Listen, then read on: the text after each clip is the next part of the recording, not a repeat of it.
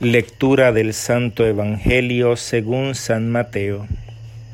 En aquel tiempo Jesús subió a la barca y sus discípulos le siguieron. De pronto se levantó en el mar una tempestad tan grande que la barca quedaba cubierta por las olas. Jesús estaba dormido. Ellos acercándose le despertaron. Señor, sálvanos que perecemos.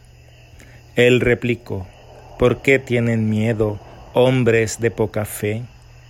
Entonces se levantó, increpó a los vientos y al mar, y sobrevino una gran bonanza.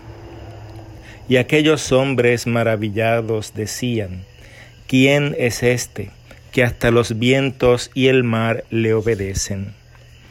Palabra del Señor, Gloria a ti, Señor Jesús.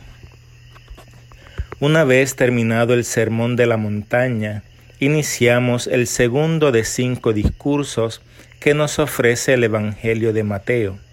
Podríamos decir que se trata de una secuencia narrativa en relación con la anterior, pues en el primer discurso, el sermón de la montaña, Jesús nos habla de las actitudes internas que debe tener un discípulo para entrar en el reino de los cielos, mientras que en el segundo, el discurso misionero, Jesús muestra las obras externas por la cual reconocerán al discípulo de Jesús, curaciones y prodigios.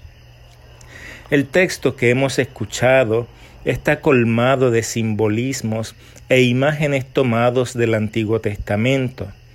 En efecto, una interpretación literal no es capaz de recoger el mensaje principal de Mateo sobre Jesús, es decir, su verdadera identidad y la consecuente confianza que se debe tener en su proyecto, incluso en medio de la tormenta. Jesús subiendo a la barca nos recuerda el relato de la profecía de Jonás en su misión a Nínive. Los elementos que coinciden son fundamentalmente una embarcación, una tormenta sobre el mar y Jonás que había bajado a la bodega del barco y dormía profundamente. La asociación de Jesús con Jonás anticipa lo que Jesús dirá en el capítulo 12 de Mateo sobre sí mismo y el acontecimiento de la resurrección, como estuvo Jonás en el vientre del gran pez tres días y tres noches, así estará el Hijo del Hombre en el corazón de la tierra tres días y tres noches. El mar en el mundo antiguo y en muchos pasajes bíblicos representa las fuerzas malignas y contrarias a Dios. En este residen los seres míticos como Leviatán, Rahab, Behemoth, que al final de los tiempos habrían de perseguir y matar a los justos. A ese mar caótico y desordenado también se le conoce como el abismo la jurisdicción de la muerte. Entre los textos que nos muestran tales ideas, entre otros, figuran los siguientes. Las aguas me asfixiaban el aliento, el abismo me envolvía, las algas enredaban mi cabeza. Jonás capítulo 2. Levanta sobre las aguas tus moradas, te sirven las nubes de carroza, te deslizas sobre las olas del viento. Salmo 104. Tú dominas el orgullo del mar, reprimes el estruendo de sus olas, aplastas a Rahab como a un cadáver. Salmo 89.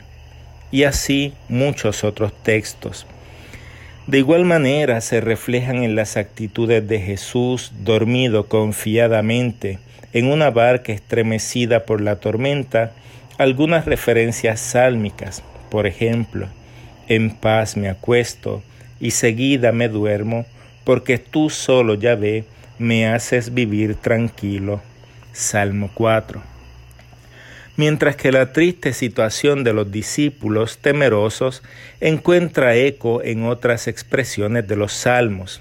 al cielo subían, al abismo bajaban, el peligro entrecortaba su respiración, daban vuelcos, vacilaban como ebrios, de nada les valía su pericia. Salmo 107. Con este trasfondo puede entonces comprenderse mejor la narración de Mateo. No se trata de un simple fenómeno atmosférico de esos que hemos experimentado en estas tierras, sino que se nos está presentando la situación de la iglesia después de la resurrección de Jesús, referido en la imagen de Jonás, y que sufre la persecución del imperio romano, simbolizado en el mar como sede de las fuerzas demoníacas. Los mismos padres antiguos de la iglesia veían en la barca donde estaba Jesús la figura de la iglesia rodeada de peligros.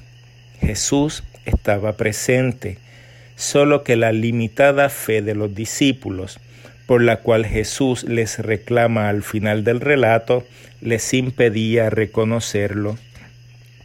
Al despertar Jesús ante el clamor y el pavor de sus discípulos, realiza un gesto que también hunde sus raíces en textos del Antiguo Testamento. Pero clamaban a Yahvé en su apuro y él los libró de sus angustias. A silencio redujo la borrasca, las olas callaron a una. Pero lo más llamativo es que Mateo usa expresiones propias de un exorcismo. Dice que Jesús increpó tal como lo hace en relatos de posesiones de espíritus inmundos. Marcos prefiere los imperativos calla y enmudece con el mismo propósito. Con ello se afirma que Jesús no está lidiando con elementos de la naturaleza, sino contra las fuerzas del mal que se levantan para atentar contra la iglesia.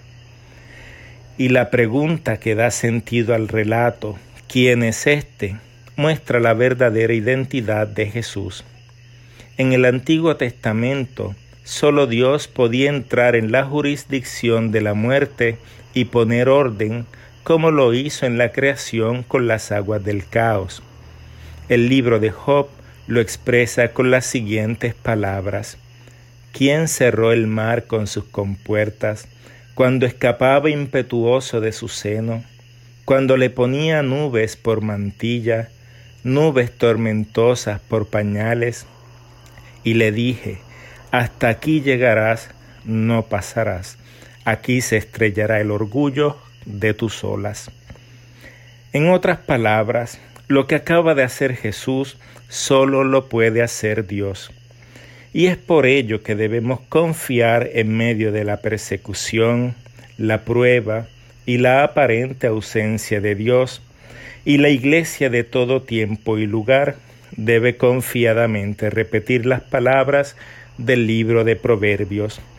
Al acostarte no tendrás miedo, y acostado tendrás dulces sueños. No temerás el terror imprevisto, porque Yahvé, Jesús, estará a tu lado.